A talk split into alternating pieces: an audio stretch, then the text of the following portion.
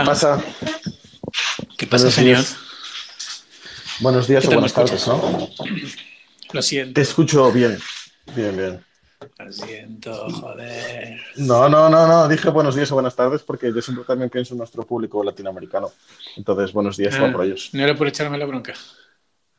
No, la verdad no tenía ninguna pullita preparada. Estoy muy entretenido configurando un Mac por primera vez en mi vida como para... La verdad. Ay, ay, esos, los verdaderos retos. La verdad que sí, ¿eh? O sea, totalmente. Em, En fin. porque Eh, hoy vamos a hablar en nuestro capítulo número 4 de Consider Harmful. Eh, hace falta musiquita aquí. Vamos a hablar de Legacy Code. Pam, pam. Legacy Code, ok. Y tú habías elaborado un guion, Ajá. eh, un guion bastante pobre, pero bueno. Bastante estándar. Bastante estándar, ¿no? Eh, vamos a ver cómo, cómo le damos forma a esto. ¿Qué entendemos por Legacy Code? Punto número uno. Venga. Es- Esto va a ser una entrevista, ¿eh? que tú eres el que controla de esto, dices. Vamos a ver. Hoy, hoy, hoy, hoy, hoy, hoy, hoy. Yo solo te machacaré, yo solo te machacaré. No, en serio, Venga, ¿Qué vamos. entiendes por Legacy. Code? Ven, Venga, ¿qué entiendes por Legacy Code? ¿Qué entiendan por Legacy Code? Buah, a ver, hay como una, o sea, mm, La clásica, venga, vete a la clásica, vete a los, a los clásicos. a ver, hay una clase con la que siempre tienes porque es como haciendo referencia, ¿no? Que es cualquier código que esté sin testear, ¿no? Muy bien. Muy bien, premio para el caballero.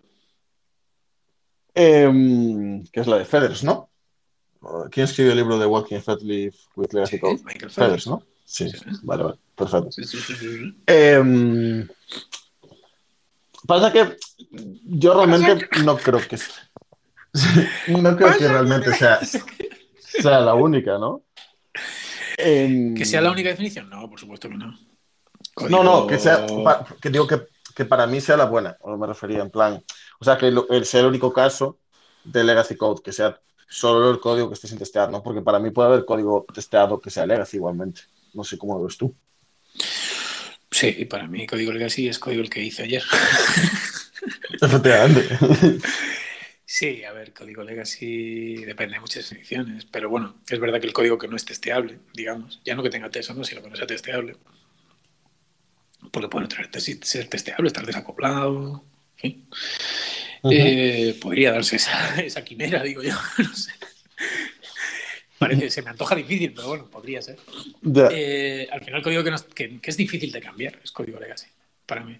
Eso es. Eso es, joder, es que es un puto máquina. Yo diría, yo diría que para mí el código Legacy es el código que mm, el- en general tú al final esto es, es como complicado de medir, ¿no? Pero que tú tienes una percepción de que el coste de mantenerlo es elevado, es mayor que el que debería. Eso ya es muy subjetivo, tío.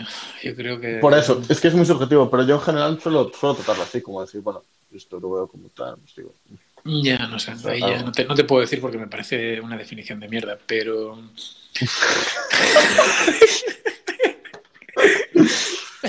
Humildemente, ¿no? Pero- Hombre, de, de- de la total humildad. Pero sí, vale. Bueno, yo creo que lo tenemos claro, que es el código legacy.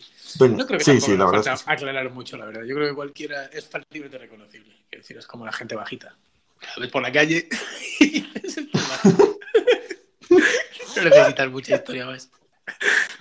Totalmente.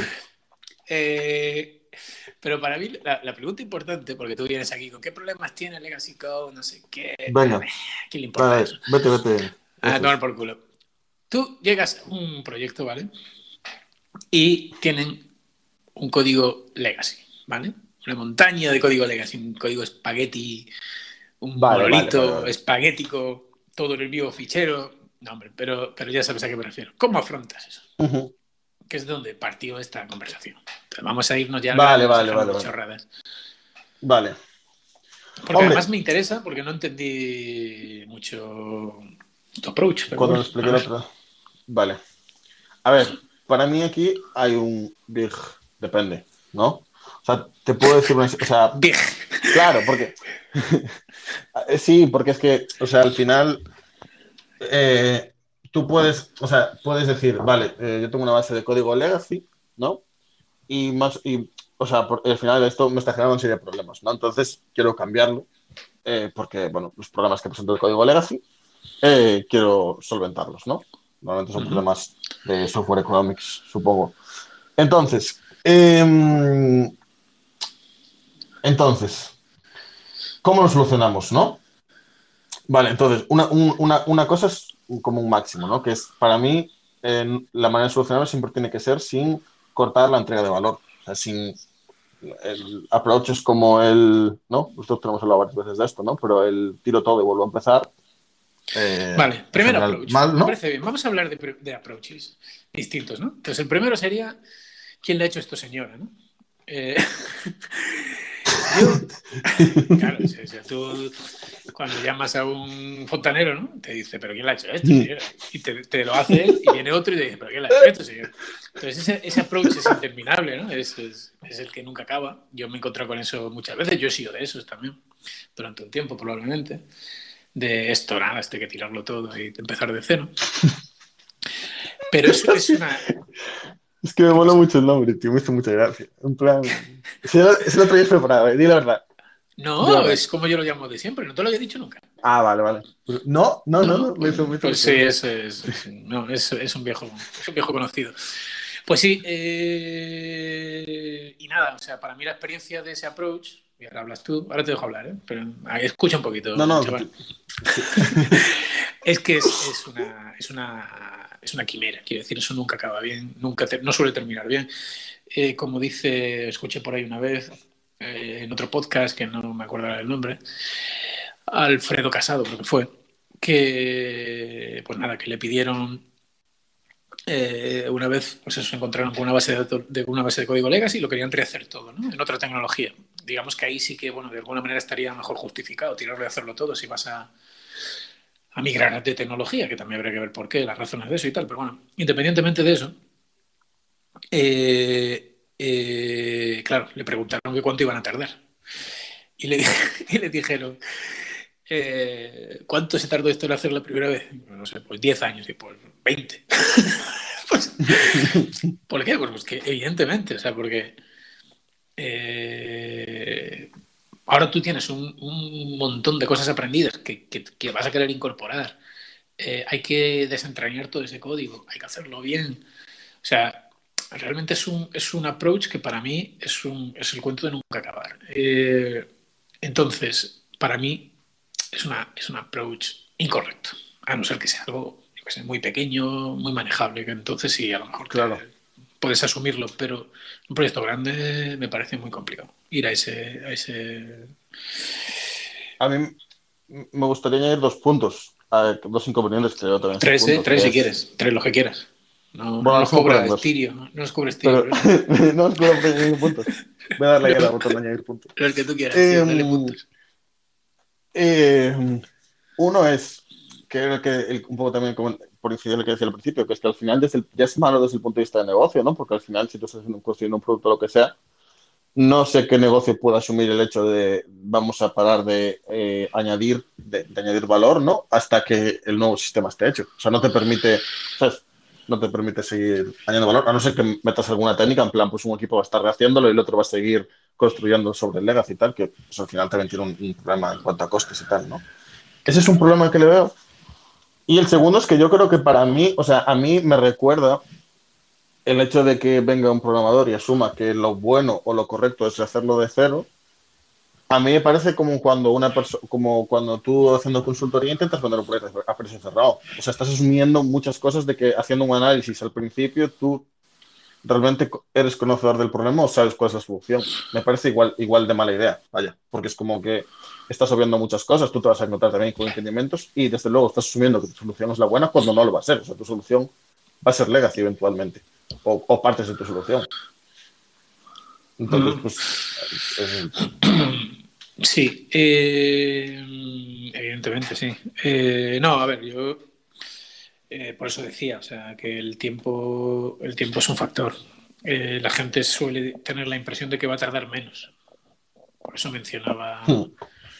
La gente siempre suele pensar, bueno, esto ya lo tenemos, rehacerlo será nada, súper fácil. Sí, porque además vamos a estar mejor y tal, entonces, claro. Pues nada, niños, eso no funciona así. eso rara vez ocurre así. Eh, yo he participado en varios proyectos de esos, de hecho. Eh, y nunca se terminaron.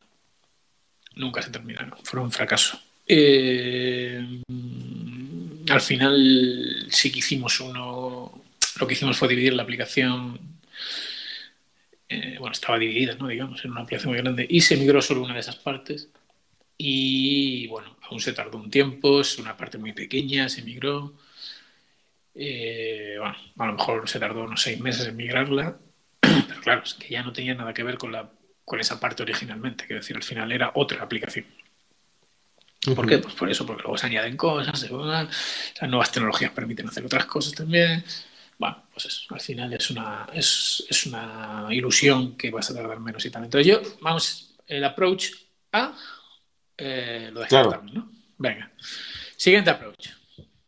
¿Qué hacemos? entonces ahora nos metemos en el approach de decir, ¿no? Vale, pues lo que queremos es pues eh, atacar la base de código legacy de tal manera que vamos a ir iterando sobre ella, ¿no? Vamos a, continuar manteniéndola y mejorándolo, ¿no? O y intentar poco a poco eliminar el legacy, ¿no? Ese es el approach. Ahora podemos desglosar, porque claro, cuando tú te, cuando tú aplicas este approach, por así decirlo, no hay un lo tiro de cero y lo empiezo a hacer todo, ¿no? Sino que hay, pues, o sea, te vas a encontrar distintos retos todo el rato, ¿no? Porque eh, depende, o sea, depende el tipo de cambio, de refactor o de mejora que quieres hacer, eh, sobre todo del tamaño o de cuánto aplique, pues la manera de aplicarla puede ser una u otra. Y además que, aquí es donde yo decía que para mí es el big depende, ¿no? En plan, porque es como que, vale, ¿no? O sea, hay como muchas cosas. Y yo sí que puedo identificar algunas cosas que creo que son importantes en, entender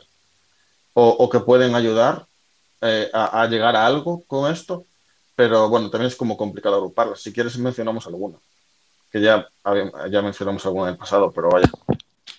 Sí, sí, menciona, menciona. Vale. Entonces, para mí, más allá de la parte, o sea, obviamente lo, primero, los test, o sea, ya lo dijimos y, ya es implícito la definición que dimos al principio. De igual manera que todo, todo código sin tests es legacy, entonces, si quieres luchar contra el legacy, obviamente los tests son tu aliado, ¿no? Entonces, en, función de lo legacy consideres tu sistema o no, te serán de ayuda unos tests u otros, ¿no? Entonces, pues por ejemplo, tú tienes un, sistema que consideras legacy, incluso el sistema entero, ¿no? Entonces te puede interesar a lo mejor implementar unos, unos test de caja negra que te permitan asegurar que conforme vayas cambiando el sistema, pues eh, las funcionalidades principales funcionan. Eso puede ser una estrategia.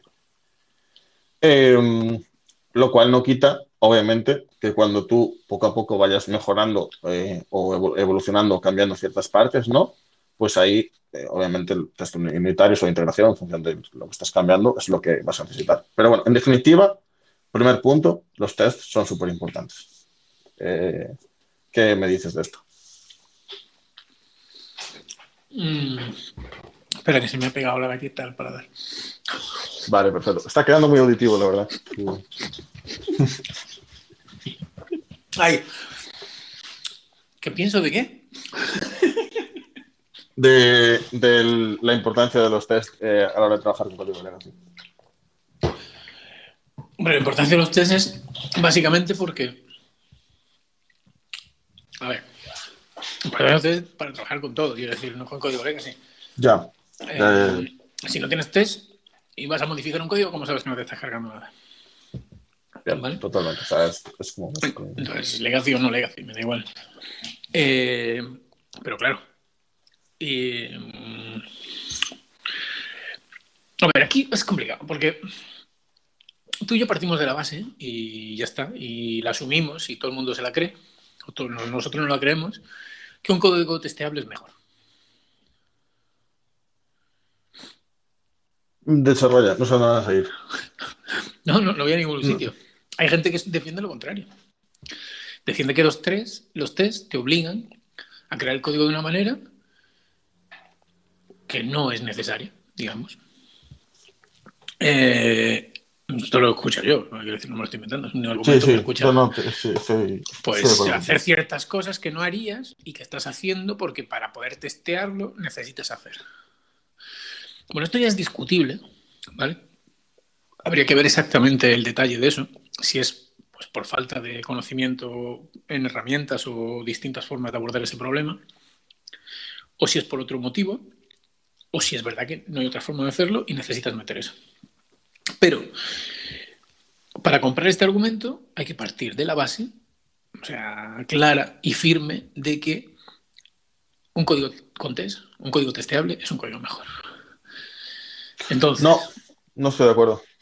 bien, vale, pues ahí está. O sea, o sea estoy, estoy, de, estoy de acuerdo en, lo que, en todo lo que dices, obviamente, porque es lo que decías, partimos de la misma idea, pero es que los tests tienen otro impacto en- a la hora de trabajar en código legacy. Que es que, que, o sea, cuando tú quieres eh, hacer un refactor sobre una parte en concreto del, de- del código, tener los tests antes de hacer el refactor te ayuda a razonar y a entender qué, qué hace y cómo funciona tu, la funcionalidad que quieres refactorizar. Aquí ya no es una cuestión de diseño. Estoy de acuerdo, pero, pero, por ser concreto, ¿vale? Mm, no estás hablando de test, estás hablando de refactor. Porque el refactor requiere test. Bien, bien. Claro, claro, pero digo, al final, vale, porque ah, la verdad no, no habíamos mencionado la palabra refactor aún, ¿no? Pero normalmente, ¿cómo mejoras una base de código legacy? Pues refactorizando, ¿no? Quiero decir, o hay otra manera. Muy bien. Eh, que si hay otra manera de mejorar una base, ¿no? Yo no Quiero sé. decir, el refactor es como la, acción, ¿no? De, Vale. de convertir un código. Sí, O sea que después de, bien. perdón, después de todo tu rollo este, era solo para decir que eh, el segundo approach es refactor. Vale, no. pero ¿por dónde empezamos? Bien, bien, bien, bien. Vale, o sea, ¿cómo refactorizamos, no? ¿O, o qué decidimos refactorizar, por así decirlo? Es otra pregunta. Claro. Vale. O sea, tú tienes un- Entonces- una aplicación grande y dices, Claro, sí, esto, coges ahí tu cinturón de herramientas y metes ahí el refactor y dices, venga, dame código legacy. Ah, efectivamente, es plan, yo, a mí una técnica que me tiene sido muy, que me, que me tiene sido muy efectiva es eh, poner en un CSV eh, los nombres de las clases de la aplicación y meterlos en un sorteador online y refactorizar en ese orden. Estás de coña. No, claro que no. O sea, claro que sí. Eh, ¿Qué hostia tienes? ¿Qué hostia tienes? eh, vamos a ver. ¿Cómo, cómo decidimos que, que- dónde queremos actuar o cómo queremos eh, tal? Bueno, pues aquí, por ejemplo, pues está la regla de Boy Scout, ¿no? Que es una, una que yo creo que Bien. siempre es interesante aplicar, eh, independientemente de cuánto o poco sea tu, tu base de código legacy, que es, en general, o como la aplicaría yo sobre código legacy, está haciendo unos ruidos bastante tochos, ¿eh? No sé qué está haciendo, pero bueno. Eh, puedes, continuar, puedes continuar apedreando lo que estás apedreando. Eh, Em, ¿cómo, está, estábamos en cómo decidíamos que. Entonces, bueno, pues. Boy Scout. Vale, joder, es que. Entonces, eh, Boy Scout, venga, que al, que al- dale. que al final es que. te inter- pues yo, como lo veo, es que eh, siempre que eh, vayas a cambiar algo, pregúntate si lo estás cambiando mejorando lo que hay o estás contribuyendo al legacy, ¿no? Por así decirlo. Esa es un poco la manera. E intenta balancear en función del tiempo que tengas también, ¿no? Porque obviamente cuando estás trabajando con una base de código legacy, sobre todo si es muy legacy, muy bien, si- sigue, sigue haciendo ruidos. Em, sobre todo si es muy legacy, nunca vas a poder dejar el código a la primera como te gustaría, probablemente. Depende, depende de la unidad sobre la que estés trabajando, pero eso suele pasar. Pero no te, no te entiendo, tío. O sea, tú cuando aplicas Boy dejar la Scout, silla, porque la silla es la que hace el ruido. Sí, dime, cuando haces el Boy Scout, ¿qué?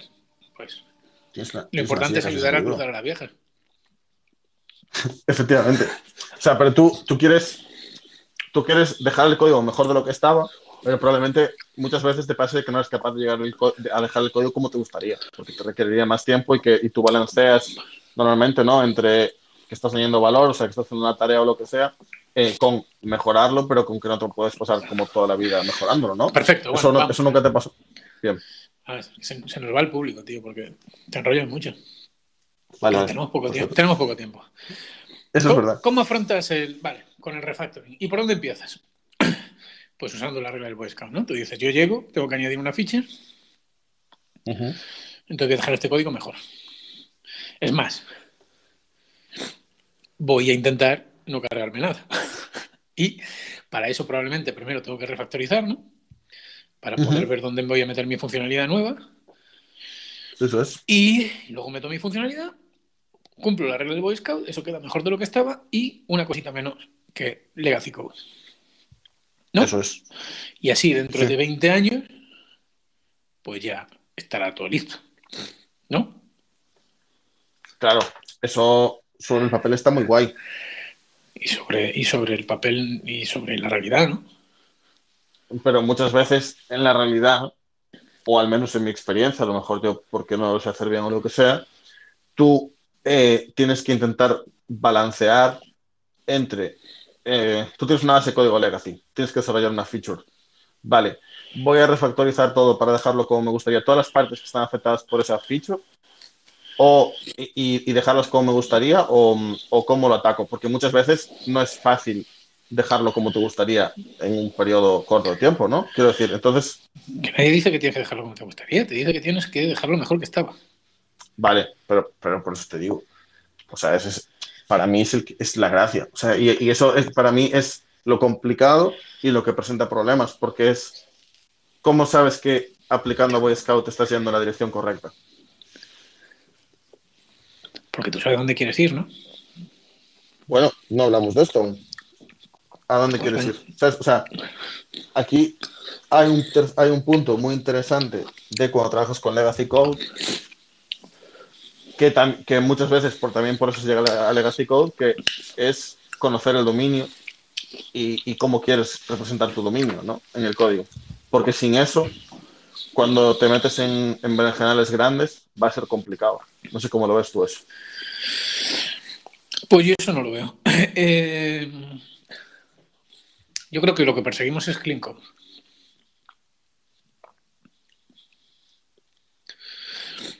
Cuando hablamos de legacy code. Y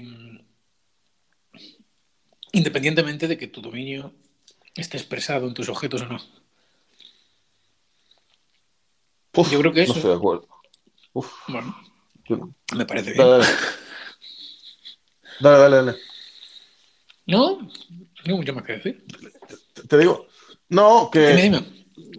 O sea, yo en mi, en mi, experiencia me tiene dado mucho más, muchos más problemas eh, tener un dominio mal representado que tener una base de código sin test. O sea, una base de código sin test eh, eh, contribuye a un dominio mal representado, ¿no? Pero realmente cuando te jode y cuando es un problema es cuando tienes el dominio mal representado y dices, hostia, eh, tengo toda esta lógica de negocio aquí en esta cosa, que realmente tendría que estar aquí, ¿cómo hago para migrarla? Y aquí Sí, pues habrá muchas aventuras. ¿no? Pero, Es un problema de diseño. Pero el código puede ser código limpio. Y para ti un problema de diseño también es legacy code. Para mí sí. A lo mejor estoy equivocado aquí, pero hasta, No, hasta no, no, hoy no, yo no bueno, digo yo lo considero. Claro, claro, yo, yo sí lo considero. Pues no, yo creo que los problemas. Bueno, no, no lo sé, ¿eh? no, no, no, lo había pensado hasta ahora, la verdad. Pero yo, para mí, mi pro- el problema, yo creo, es que los, problem- los errores de diseño, los problemas de diseño suelen, le- suelen conducir a legacy code o a código con problemas, digamos. Un código no limpio, código que hace cosas raras, código que mm, tiene más responsabilidad que debería, código que no está bien encapsulado, código que está acoplado, código que no está bien cohesionado. ¿Por qué? Pues por eso, porque no está bien diseñado. Y normalmente, era un poco lo que hablábamos hoy en el canal este de Telegram. Eh, hay cosas de diseño, como eso de voy a hacer un test de un método privado. Pues hay cosas en tu código que cuando vas a hacerlas, si son, te das cuenta que hay un smell y muchas veces es un problema de diseño. Y esos son los problemas, son problemas jodidos de ver, porque no todo el mundo. eh, o sea, parece que como programador tienes más facilidad para ver problemas en el código que para ver problemas en el diseño. Bueno, pero eso no es que sea como programador, es que yo creo que es más fácil, o sea, la parte fácil, o sea, hacer clean code es más fácil que hacer un buen diseño de una aplicación. Es decir, entonces es más fácil detectar smells en cuanto a, pues, a lo mejor aquí o sobre todo hacer un diseño como más de una parte concreta bajo nivel. Lo complicado para mí como programador es entender, o sea, o para mí siempre fue más complicado eso, entender el dominio y representarlo. Entonces, diseñar guay el, mi dominio. No sé. ¿No? Sí, lo que pasa es que. No sé, o sea. Estás circunscribiéndolo todo como muy a, a eso, a un dominio, orientación objeto, me parece. Y yo quería ampliarlo Sí, un poco más. vale, vale. Entonces, sí es cierto, me parece el punto interesante ese de que muchas veces son problemas de diseño las que te han obligado a tomar ciertas decisiones. Ya termino de merendar. Sí, sí. Pero. Pero bueno, sigo pensando que, que lo que tenemos que arreglar es el código y el diseño, si detectamos eso, pero, pero que el diseño, no sé, yo no creo que sea legacy el diseño. Yo creo que el diseño será incorrecto. O, o eso, o habrá cambiado y ahora será de otra manera, o nos faltaba información. Pero no sé, no sé, no sabría yo decirte que un diseño es legacy. Mm, Anyway. Claro, aquí. Vale, continúa. No, no, que digo que da igual, que tampoco es un tema. No, no lo había pensado hasta ahora, también- no lo había pensado hasta ahora, te digo. O sea, no, no es un tema que ya haya reflexionado suficiente como para decirte, bueno, eh, sí o no, tal, o esta es mi opinión. Simplemente estoy un poco improvisando. A ver, también es Bueno. un poco perderse, perderse un término ahí también, ¿eh? quiero decir, sobre si eso es considerado legacy o no. Estamos de acuerdo en que es malo igualmente, o sea que tampoco. Sí, sí, sí, sí, sí. Bueno, entonces tenemos.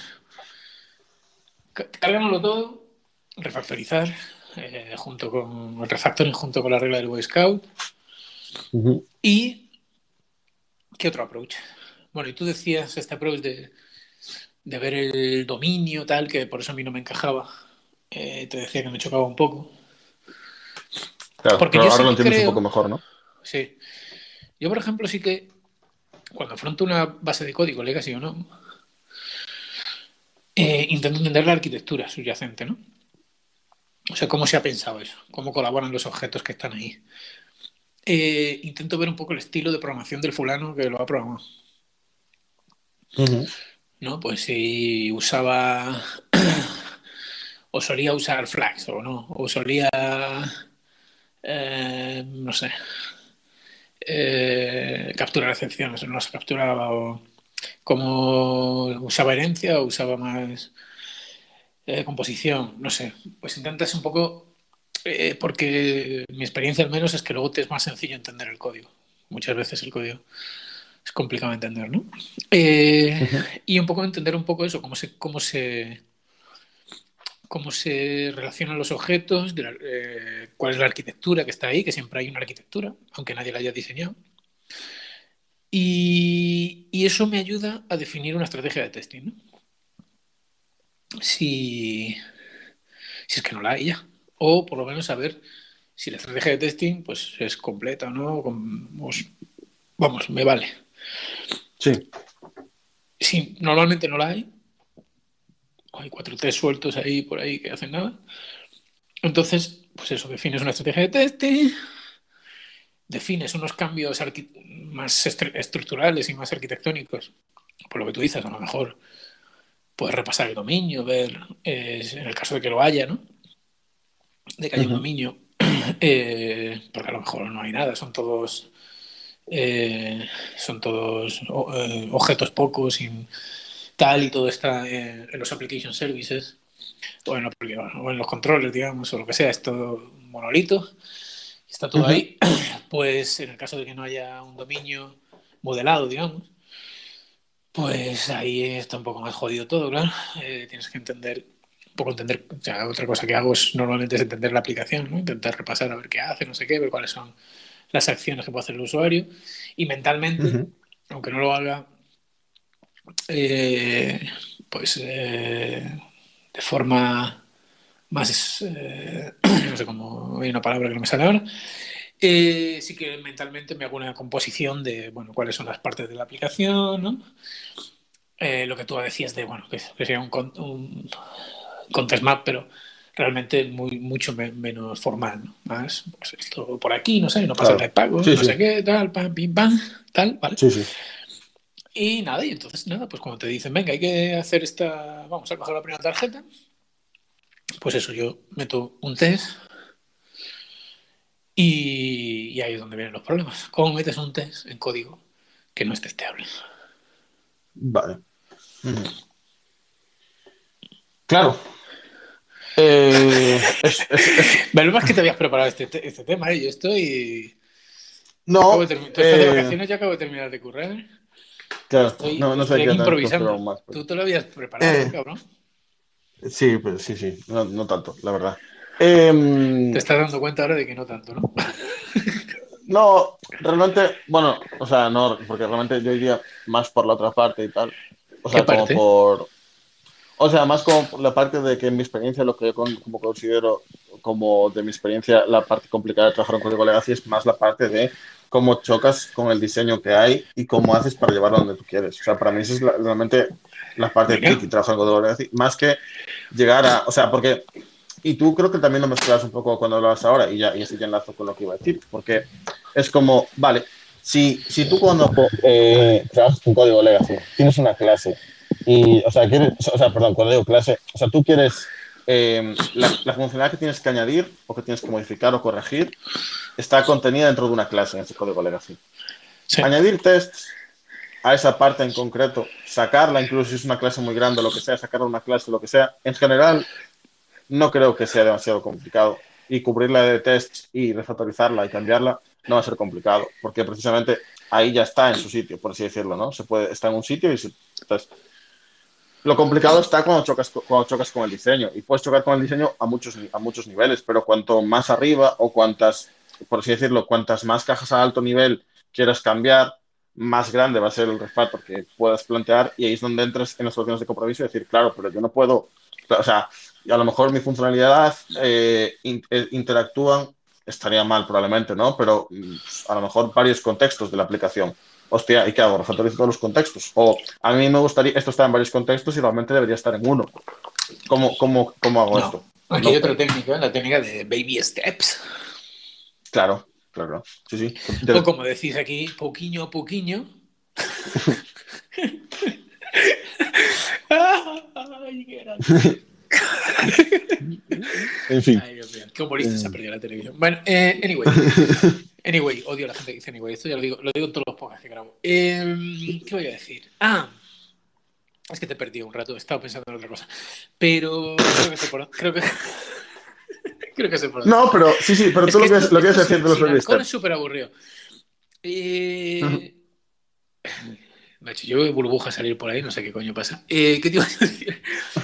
Eh, vale, vamos a ver, que me pierdo, en serio. Eh, sí, claro, sí, sí, sí, sí, sí, pero es que, claro, el rollo es hacerlo, o sea, yo lo que intento, por ejemplo, te voy a decir ahora lo que estamos, lo que estamos haciendo, ¿no? Lo que hacemos es, analizamos la arquitectura de la aplicación actual. Bueno, llegamos a la conclusión de que una arquitectura en tres capas, ¿vale? Y con, un, con un modelo eh, poco, digamos, unos objetos ahí que sirven de pasarela con la base de datos. Eh, luego, unos eh, servicios que contienen todo, ¿vale? Gigantes, 500, 600 líneas. Y unos controles que llaman a los servicios y que también tienen cierta lógica. Vale. Bueno, entonces decimos, bueno, ¿cómo vamos a mover esto? Vamos a coger prestados ciertas cosas, ciertos patrones, cierto tal, y vamos a intentar, pues vamos a intentar hacer una application service, ¿vale? Para orquestar las historias de usuario, ¿no? Vale, y el application service se va a comunicar, pues, eh, pues eso, pues va, el application service va a coger, vamos a meter eh, un repositorio, ¿no? Y bueno, vamos a aplicar de, básicamente, ¿no? Pero bueno, no todo, de, pero ciertas cosas, ¿no? Ciertos patrones eh, tácticos, ¿no? Los que te gustan a ti, lo de tirarse al suelo y, y pasar por una valla. Eh, entonces, esos, esos patrones los vamos, a, los vamos a aplicar. Entonces, ¿qué vamos a hacer? Vamos a organizar en otra, en una nueva. Esto es JavaScript, ¿vale? Entonces, aprovechando que este proyecto no tenía una carpeta SRC, dijimos, pues bueno, vamos a crear una carpeta SRC y vamos a dibujar aquí un boceto de la estructura que nos gustaría tener, ¿no? Pues mira, aquí vamos a tener eh, los application service, aquí vamos a tener el dominio, eh, aquí vamos a tener la infraestructura. Vale, cojonudo. Bueno, pues cada cosa que vayamos a, a meter un test, o sea, que vayamos a meter una feature, le metemos un test tal y lo refactorizamos y luego lo movemos al sitio que creemos que debería estar. ¿Vale? Entonces, para eso es lo que yo te decía, hay técnicas, ¿no? Por ejemplo, eh, tú dices, hostia, yo voy a meter esta funcionalidad. Vale, esta funcionalidad la llaman 27 sitios. Pero esta funcionalidad yo ahora la quiero mover a no sé dónde, ¿vale? Pues yo cojo, lo refactorizo tal, y en el origen pues dejo un método que llama a esta función en el nuevo sitio en el que está. O esta, o esta clase, o lo que sea, o este método. ¿Vale? Mm. Y eso ya está en su sitio. O en el sitio que yo creo ahora que debería estar, que mañana puede cambiar también, pero bueno. Y eso ya está refactorizado. Mm. ¿Vale? Y el código antiguo sigue funcionando. ¿Y cómo lo hemos hecho? Pues hemos aplicado una serie de refactors y al final hemos hecho un extract método, un extract class o lo que sea, o su puta madre, automático de estos que te hacen solos, y, si tu IDE y el lenguaje que usas es bastante, eh, es bastante seguro, digamos, pues te puedes hacerlo de una manera más o menos eh, segura, siempre, siempre comiteando cada vez que haces un, refactor para que te quede, para, por si tienes que ir para atrás. Y así, básicamente. Así es como yo lo hago. Nos ha costado llegar. te costó, te costó. ¿Me apruebas o qué? Eh, sí, pero también eh, esto me da un punto muy, muy interesante. Que uh, comentas tú. Uh, uh, mama. A ver. Porque. Eh, por, así decirlo. Dime. Hay, para mí hay como dos extremos en arquitecturas mal hechas, por así decirlo. Eh, desde el punto de vista de cuántas. ¿no? No, desde el punto de vista de cuánta sobreingeniería tienen. O sea, tú puedes tener una arquitectura mal hecha que prácticamente es código espagueti donde solo hay controladores y los controladores llaman a base de datos y ya está. Y quieres y nada de sobre arquitectura. Efectivamente. y, bueno, o sea, o sea, cero sobre ingeniería.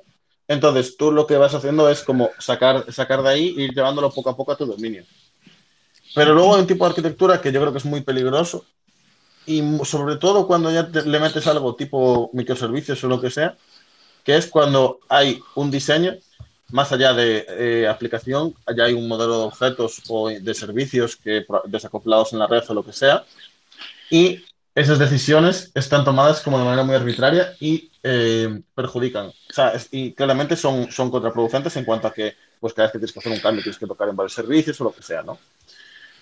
Claro, y sobre todo porque en esta, que estas son las que hay como mucha sobre ingeniería, ¿no? Sí. Refactorizar estas segundas es mucho más complicado que las primeras, yo creo. No sé cómo lo ves tú. Eh, es igual, tío. Yo qué sé, es que no. Em, o al menos en mi experiencia, ¿eh? Por eso también yo hablo, porque a mí me pasó más lo, lo del segundo caso, ¿sabes? y veo que a ti, o, ahora por ejemplo, tú estás más en el primero. Y, y, ahí y a mí realmente, yo igual es por lo que tengo muy grabado la parte en la cual veo el diseño como algo más que contribuye a la legacy, igual lo más importante. Porque desde mi punto de vista, cuando tú partes y tienes todas esas ideas, e incluso varios servicios, y a lo mejor ya desde, desde el cliente se comunican con los varios servicios, entonces tú quieres hacer un refactor y quieres mover algo de un servicio a otro, pero el cliente está entrando por el primer servicio y no quieres romper la API con el cliente, entonces tienes que hacer que el servicio redirija al anterior, etcétera, y cosas así. Ahí es para mí donde está lo jodido de trabajar con el código legacy. ¿Sabes? Claro. Por eso yo realmente veo el diseño como esa parte, ¿sabes? En plan. Sí, sí, pero ¿y, qué? Pero vale. Sí, yo también, sí, yo en, lo que he descrito hay un rediseño. Pero, ¿cuál es la diferencia? Hmm. ¿Cuál es la diferencia? Que por así decirlo, yo creo que desde mi punto de vista, ah, y a lo mejor igual es porque también desde la ignorancia de que nunca, de que nunca es así, pero me parece más fácil en, en eh, refactorizar una, una, base de código como la tuya. Porque tú tendrás, probablemente, tendrás todo, por así decirlo, como todo va a estar en controladores, probablemente habrá muy pocas, habrá muy, muy pocas eh, criterios Ah, en sí, los cuales ya se sé. diga. Y eso es lo que quieres decir. Sí. Sí, en ese sentido probablemente sí. O sea, más sencillo porque está todo aislado. Efectivamente, eh, eh, eso es lo que quería decir. Está todo separado. No va a haber, no va a haber nunca duplicidad accidental, que al final es muy complicado lidiar con eso, ¿sabes? Ya. Entonces, Ya, sí, en ese sentido puede ser que, que sí, o sea, no, seguro que es más sencillo eh, con algo que no tiene tanta sobre ingeniería y ha sido tan pensado ya y tal, y cuando tienes que mover algo que ya tiene un montón de... Pues eso, pues si estás pensando en un proyecto Java, por ejemplo, con un montón de interfaces, herencia, eh, eso, clases que heredan de clases, que heredan de clases, que heredan de clases, árboles de herencia brutales, de grandes. Eh, Es que- Yo qué sé, un montón de. Pues eso, eventos que te saltan por todos lados. Yo qué sé, claro, es que ahí puedes tener cosas súper jodidas de refactorizar. Pero al final es lo mismo. Quiero decir, al final es. eh, la herramienta es la misma. sí. sí, De sí, hecho, sí. lo bueno, eh, eh, el libro este de, eh, de Father se llama, Feather, ¿cómo se llama? Joder, sí. Feathers, eh, es con Java, creo. Y, y precisamente eso, es, es eh, con Java o con .NET. No sé, pero bueno, es, es con uno de estos lenguajes tocha. Da igual. Sí, eh, claro, y una de las cosas que él utiliza muchísimo es la orientación a objetos. Para alterar el comportamiento del shoot sin, sin cambiarlo. Claro, eso está. Eso, él te da, de hecho, el libro va de eso, va de un montón de técnicas para, para hacer eso. Y, Sí. y claro, lo que no te va en una cosa te va en otra. En otros lenguajes lo tienes más jodido. Eh, Yo, sinceramente, no, de hecho, te, te digo, eh, yo creo que los ejemplos, lo acabo de recordar, los ejemplos del libro de Feder están en C. eh, mm, me hombre, yo la mano. Bueno, no sé, C++. Ah, claro, C++ Por- sobre todo, objetos también, sí. Sí, pues sí, será, Em, será en C++, sí. Y realmente la mayoría de técnicas no tienen tanto que ver con objetos, ¿eh?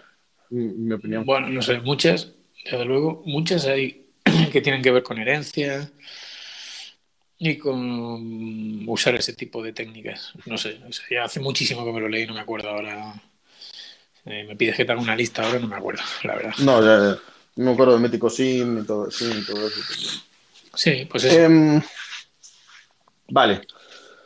Entonces tú dices que al final es lo mismo, ¿no? O sea, quería- querías llegar a que es lo mismo. Sí, Sí, o que al sea, final es claro. lo mismo, claro. Eh, Que puede ser más complicado o menos complicado, pero que al final las técnicas de refactoring son las que son. Y el test hay que hacerlo igual. Y luego, si hay que rediseñar eso, pues es lo mismo. Que decir, al final, pues da igual. Un rediseño de que todo esté en el controller y pasarlo a, a pues eso, a, cap- a otras capas y tal, internas, y sacar la responsabilidad y las dependencias y toda la historia, que venir del puerto opuesto, o sea, del punto opuesto de esto está súper aquí una arquitectura súper tocha, pesadísima, con un montón de historias y hay que empezar a quitar todo esto y moverlo. Pues es igual. Hmm. Vamos, que no tienes más mérito tú. Eh, yo realmente considero que sí. no, no, o sea, sinceramente. No, no, no, porque, o sea, o, o sea, re- realmente, no, está claro que al final la idea a donde, a donde quieres llegar Bueno, o ¿y la tú idea cómo lo hiciste? es la misma. ¿Cómo lo hiciste? Porque yo he escrito cómo lo hice. ¿Tú cómo lo hiciste? ¿Yo cómo lo? Explícalo Pues, y, y nos vamos ya. ¿eh? por eso, por eso yo digo que para, para mí aquí es el... me- Vale, vale, ¿Me pues no te escuchas, dejes no? llevar por Vale. Explícalo, explícalo, Vale. explícalo. No, no, por eso yo digo que para mí aquí- Explícalo. ¿Me estás escuchando? Sí, ¿no? Sí. Vale, vale, es que voy a hablando. Explícalo. Em, por eso digo que para mí aquí es el big depende, porque es que eh, en este, o, o en mi experiencia, cada problema tenía una solución distinta. Desde eh, lo que te decía, porque nosotros teníamos una arquitectura de microservicios súper tocha y donde pocas cosas nos. Microservicios. Claro, es que ese, es el tema. No, no, claro, claro. Claro, claro, claro, claro. O sea, microservicios entre comillas, pero es que una arquitectura de microservicios es súper peligrosa para estas cosas. Bueno, que lo Por que lo que hablamos- es que lo hicisteis a las bravas, ni refactoring ni polla. y No, no, no, no, pero es que cada-. No, no, no, pero si cada problema tiene una solución. Eh, desde, y claro, o sea, como tienes, como tienes microservicios y tú quieres que, y a lo mejor quieres em, mover cierta funcionalidad de un servicio a otro, pues tienes que, para replicarla, tienes que empezar por replicarla en otro servicio, pero redireccionarla desde el servicio este, ¿no? Por ejemplo. Es en, el caso más fácil, que es solo quiero moverla de un servicio a otro. Sí, se em, parece bastante a lo que yo he dicho. Hostia. ah, no, eh. lo he entendido mal. Claro, pero digo, pero digo, es como, es como, o sea, tienes como otras, tienes que tener una capa que te se encargue de redirigirlo, ¿sabes? En plan, dejarlo como, como explícito. Después puedes tener el problema más a nivel, pues, de diseño. O sea, de lo que, lo, que te decía, tienes, eh, o sea, hay cierta cooperación entre los servicios y quieres, mantener, y quieres ir poco a poco migrándolo, ¿no? Pues normalmente no es tan fácil porque es que yo, y, luego dentro de, es que, ¿por qué? Deja de decir es que ya que te voy a reventar la cabeza. Hostia, di algo. Joder, pero porque. Es que no, voy a saber explicarlo, pero tú tienes eh, tres cajas quieren cooperar entre, que cooperan entre ellos ahora mismo. Y tienes que desarrollar una funcionalidad, que lo decía al principio. Tienes que tocar en las tres. Pero sabes que tocando en las tres no estás contribuyendo al diseño al que quieres llegar, porque tú quieres llegar a lo mejor que el diseño se vaya a una realmente, porque esas tres cajas son una. Pero no es fácil representarlo como una y moverlo, y moverlo como están ahora. Porque tú querrás, querrás que, o sea, porque eh, de, esa, de, esa, parte de la funcionalidad, en las tres cajas hay una que el resto de, las, de esas tres cajas utilizan a lo mejor, ¿no? Por así decirlo. Entonces tú no puedes, no es tan fácil como coger y mover esas eh, parte de esas tres cajas a solo una. Y tampoco es tan fácil como pegar las tres cajas juntas a lo mejor, porque igual no lo quieres exactamente. Porque es eso, de que a lo mejor sí que una parte de alguna de las cajas quieres dejarla separada. Pues plantear esas, esos, esos, cambios, haciéndolos poco a poco, para mí es lo que es complicado. O en mi experiencia lo era. Y creo que lo es aún a día de hoy. Entonces, eso es donde yo digo. Pero nadie dijo que fuera fácil. Bueno, yo te decía lo de, de broma que para, o sea, porque, o sea, no sé, creo que tenga más mérito yo que tú, pero creo que sí que es más complicado atacar ese, ese, tipo de bases de código por lo que, por lo que te acabo de decir. Vale, ¿y cómo lo hacías? ¿Otra vez me vas a decir que cada problema es una solución? Claro, entonces, por ejemplo, e, es que sí, totalmente. O sea, pero, pero, pero como. en ese caso que has descrito, en ese caso que has descrito, a ver. En ese, en ese caso que, que, te describo, pues lo primero es saber a dónde queremos llegar. Vale, pues mira, esta es la parte que queremos llevar a un servicio, esta es la parte de este servicio que queremos que se quede y esta es la parte que, que queremos que se quede. Vale, entonces, pues porque en ese problema también nos pasaron varios subproblemas, por así decirlo. Había partes, o sea, por, así decirlo, había un servicio que era como muy genérico y de las varias funcionalidades que tenían acababan en esa funcionalidad que queríamos mover a otro servicio. Entonces era como, no era fácil moverla. No, no queremos tocar tanto, por así decirlo. Entonces, pues decidimos temporalmente sí seguir dejándola en esa, pero sí que de las tres cajas que teníamos, eh, la segunda nos la cargamos y la a la primera. ¿Vale? Entonces, pues poco a poco, pero es eso, rollo. Por eso, ahí es donde digo que tienes que ir tomando decisiones todo el rato para, porque no vas a poder dejarlo como te gustaría desde el principio. Entonces, pues, pues claro que depende, sí. Ya digo, para mí, para nosotros la única directriz en general era saber a dónde queríamos llegar más o menos, para poco a poco ir tomando los cambios que en el tiempo que teníamos nos permitiesen llegar algún día a eso, ¿sabes? ¿Y lo conseguisteis? No. ¿No lo conseguiste? Eh, o sea, conseguíamos incrementos, pero realmente nunca conseguimos llegar al diseño que, al diseño que nos hubiese gustado. No, no. Esto es una historia triste, ¿no? Eh, no. O sea, es una, historia, guay, pero inacabada. Es una historia de éxito. No, no la daría como una historia de éxito, pero volvería a hacer lo mismo. Sí, pero bueno, o sea. Pues entonces no porque yo, porque, no, porque sí, sí, ¿no? Porque precisamente para mí, para mí el tema es eso. Yo creo que al final siempre va a estar inacabada esa historia, por así decirlo. Porque tú lo que estás haciendo es eh, eh, mejorar lo que hay. Qué, mierda no tener una, una, una mesa de mezclas. Te hubiera puesto ahora la historia terminada. no, pero en cierto modo es algo así, porque tú dices, vale, tengo una base de código y quiero llegar aquí, pero probablemente ese llegar aquí es utópico, entre comillas. O sea, o puede ser que sea complejo llegar ahí. Yo lo veía, yo, yo en, en, mi caso lo veía así. Entonces, vale, pues vamos a ir planteando los cambios para ir llegando ahí, cada vez vamos a poder aportar más valor más rápido, y eso sí que se notaba, y es la parte positiva de la historia, pero la sensación de llegamos a puerto, por así decirlo, yo nunca la tuve. y creo que me costaría años tenerla. Bueno, un refactor nunca se acaba. Por eso. Eh, Sí, no, a ver, tú ya me estás hablando de una cosa bastante tocha. Eh, en este caso, por ejemplo, en el que yo estoy metido, es bastante más sencillo. Afortunadamente no está la cosa tan mal. Yo recuerdo lo que tú me estás contando y... Ahí digamos que el sistema se había auto- autoprotegido bastante para que nunca jamás saliera la mierda de ahí. Sí, aquello era, era complicado. Eh, Es una de esas ocasiones que, que dices tú, "Fua, es que esto rehacerlo a lo mejor es mejor. Que a Bueno, veces es yo me, lo planteé muchas veces. A veces reescribirlo es mejor, por eso te digo. Hay, hay veces que, hostia, eh, hay que Pero sí, saber sí, medir no. muy bien. Sí, no, No, porque- es complicado.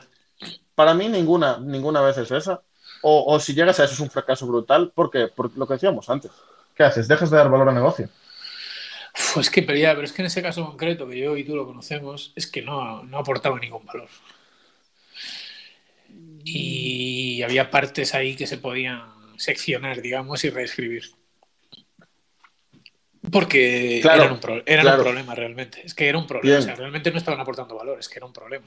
Estaban aportando Vale, un problema vale. de negocio. Claro, porque esto es, o sea, al final tú, cuando haces un refactor, siempre estás cogiendo una parte más o menos grande, que normalmente tiendes a, a que sea muy pequeña, que estás borrando y reescribiendo. Eso es al final, bueno, o sea, cuando haces baby steps y tal, porque lo cubres de test, no vas tan así, ¿no? Pero digo que a veces puedes llegar a la, a la decisión de, bueno, pues a lo mejor esta, esta función, igual una vez está cubierta de test, se borra y se empieza de cero. No hago baby steps. Yo creo que es, eso, yo lo tengo hecho. No sé si tú lo tienes hecho. En plan, yo creo que es- ahí sí que considero que a veces es mejor. En general, Eh, intento evitarlo, pero a veces considero que es mejor. A ver, yo he hecho muchas reescrituras cuando, pues eso, o sea, sabes que vas a terminar, pro- quiero decir, es que a veces eso, vas a terminar antes. Claro, Eh, claro. Entonces, eso pasa a todos los niveles. Quiero decir, menos, o sea, eso pasa a todos los niveles. Tú puedes decir, vale, pues a lo mejor esta reescritura pequeñita, si, si hago reescritura en vez de baby steps de, de- para, llegar a este, para llegar aquí, pues acabo antes. Pues también te va a pasar con lo mismo que te pasa con una función, te va a pasar con una, entre comillas, por, ¿sabes? con una clase, te va a pasar con un servicio y te va a pasar con una, con una, con una aplicación entera. Lo que pasa es que el problema es con la aplicación entera es que yo no, no considero que un refactor, como, como regla, deba durar más de un sprint, por así decirlo, por el tema de la entrega de valor, ¿sabes? Ya, es ya no, está claro. Eh, no, claro, está claro. Al final, cómo es cómo evolucionas tu base de código y cómo sigues entregando valor y tal, y es jodido. Pero bueno, yo creo que lo que hay que perseguir siempre es eso, es siempre dejar el código mejor que lo encontraste, independientemente si lo haces con refactor o lo haces con reescribir o lo que sea. Yo prefiero, creo que es más seguro hacer refactor. Pero, pero bueno, eh, la historia es por lo menos dejar un código, tener la idea clara hacia dónde quieres ir, porque eso sí que es necesario. Si no lo tienes claro, lo tienes jodido. Al final no vas a parar de dar bandazos para uno y para otro. Que esa idea sea compartida en todo el equipo, claro. Si no tienes el mismo problema igual. Si no vas a estar siempre discutiendo sobre la, la- solución que tomaste. Y, y luego eso. Y hombre, garantizar que no rompes nada, eso también estaría bien. Una base de test o lo que sea. Pero sí, al final es eso. O sea, yo eh, creo que no, te, que no hay mucha más, que es la mejor opción. Eh, no sé, lo que pasa es que ya te digo. Eh, tú debes, o sea, cómo refactorizas, por dónde empiezas, cómo lo haces, tal. Pues ahí hay mucha literatura y muchos difer- y diferentes approaches. Y ya, pues cada uno tiene que medir, cada equipo tiene que elegir lo que mejor le vaya, claro. Yo creo que no hay mucho más que añadir a eso. No, yo creo que no, creo que es un buen resumen. Como resumen del podcast de hoy, me pareció interesante el debate entre la, arquitect- o sea, la arquitectura buena o mala, es legacy o no, y la verdad, no sé qué, o sea, yo, al final el, el debate gira en torno a eso, y yo sí creo, o sea, creo que sí, o como mínimo es lo que puede hacer que, que un reto de, de un reto de código legacy sea más o menos complicado. Eso sí que Sí, no, en eso estoy Y- de acuerdo. No, cuando he conseguido entenderte, sí, efectivamente. Eh, eso va, va a hacer, va a marcar una diferencia importante. Eh, pero bueno, eh, hay que acabar con el legacy, tío. sí. No, ¿Y por, y qué, luego... por qué- por qué- ¿Sí? por qué crees tú que se llegó a esa base de código legacy? A lo mejor alguien, ¿no? No sé. O el contexto, no sé. ¿Qué dirías tú? ¿Tienes? Le puedes poner un nombre. Eh, a ver, ¿por qué creo que se puede llegar a, a esa o a, o a una? Porque yo creo que en general aplican a esa. Vale, pues mira, una, y al final, que lo yo lo decía antes, yo creo que la sobreingeniería es, es un problema. Y sobre todo porque es que eh, me parece más complicado de, li- de lidiar que la no ingeniería. La Tú me decías el otro día. ¿no? Que, que hablaste con alguien que estaban esperando definir una arquitectura porque no sabían, ¿no? Pues Sí, Eh, pues me parece muy. O sea, yo pensando en lo otro, me parece muy buena idea. En plan. muy prudente, muy prudente. eh, totalmente. Eh, eso una. Y, y, claro, y después, bueno, también lo decíamos al principio, lo decías tú. Los test te ayudan mucho a tomar decisiones que te eviten que, tu, que el coste de mantener tu software sea alto. Sí. Vamos, eh, y eso es así, quiero decir, porque es que te llevan a eso, ¿sabes? En plan, no, para Bueno, mí no, es- no hay debate ahí, ¿eh? Sinceramente. No... ¿Quieres hablar de testing en, la, en el próximo podcast? Pero ¿a, qué- a cómo lo orientamos? O sea, sí, mm, No sé. guay. Pues, pues como todo, no lo orientamos. Este, desde luego, prometía y ha, y ha resultado ser un pastiche. No, pues a mí me gustó, ¿eh? Tuvo, tuvo momentos ahí, pero momentos tuvo momentos... No, no, al revés, tuvo momentos de tal, pero bueno, creo que salieron alguna cosa interesante. Pues no sé, te- eh, sobre testing, lo que quieras. Podemos hablar de un montón de cosas, no sé. Claro, testing toca tan, es tan transversal que sé. Claro. Eh, bueno, o sea, ¿Y si no podemos verlo. Y si no, ¿qué? El otro día salió el tema de, de, de arquitecturas de front. Y ahí le podemos dar un enfoque de, yo obviamente nunca planteé una arquitectura de front, pero como, como persona de backend vería una arquitectura de front y tú me corriges, pero no sé si eso nos daría para algo. Aplican los mismos principios, ya te, lo, ya te aviso. Claro, entonces igual me das la razón, menos para el culo. Quiero decir, Em, es, que esto es, es que esto es de risa, es de chiste. Uh, me tengo que ir a poner el Eh, mm, nada, podemos hablar, pero va a ser breve, yo creo. No, vamos a estar bastante de acuerdo. Eh, pero bueno, por, poder- por- podemos hablar. Sí, venga, hablamos. sí, Podemos invitar Venga. a alguien, podemos invitar a nuestro amigo Frontender. Eh, bueno, pues, hostia, yo lo, yo lo veo. No, no, no no hacerlo podemos aquí, hacerlo. No, en estéreo no. pero bueno, qué, qué pena, ¿no? Porque tantos, joder. Sí, porque esta aplicación es tan buena. bueno, Creo que esta va a ser la última vez que lo usemos. Eh, sí, porque además me limita mucho. Eh, entonces, sí, yo creo que este va a ser el último capítulo que vais a escuchar en estéreo, amigos. Eh, si es que alguien lo escucha en estéreo, la verdad. Eh, lo dicho, me parece guay. Eh, es que, claro, en- esta mierda empieza a grabar en cuanto le das, ter- termina de grabar cuando tal, no puedes parar, no puedes hablar antes, no puedes hablar después. Es un poco mierda. Entonces, eh, estaría guay hacerlo de otra manera. vale. Vale, pues nada, hablamos, hablamos de, de frontend. Un poquito Vale. de arquitectura en el front. Podemos invitar, no sé si Antonio querrá venir. Antonio es frontender, ¿no? Eh, no, pero igual, igual puedo aportar un enfoque parecido al mío. Es un híbrido, ¿eh? Porque hizo alguna cosilla más de frontend que yo y creo que ahora va a empezar a actuar en frontend. Eh, Pues sí, que- Sí, entonces. eh, Hablas tú, hablas tú con él y con, y, Sí. y con Yagolas. Venga, Vale, pues buscamos una otra plataforma donde podamos grabar los cuatro. vale, Guay. perfecto. Venga, Muy bien, loco. Pues, Hablamos. hablamos. Chao. Venga, chau, chau.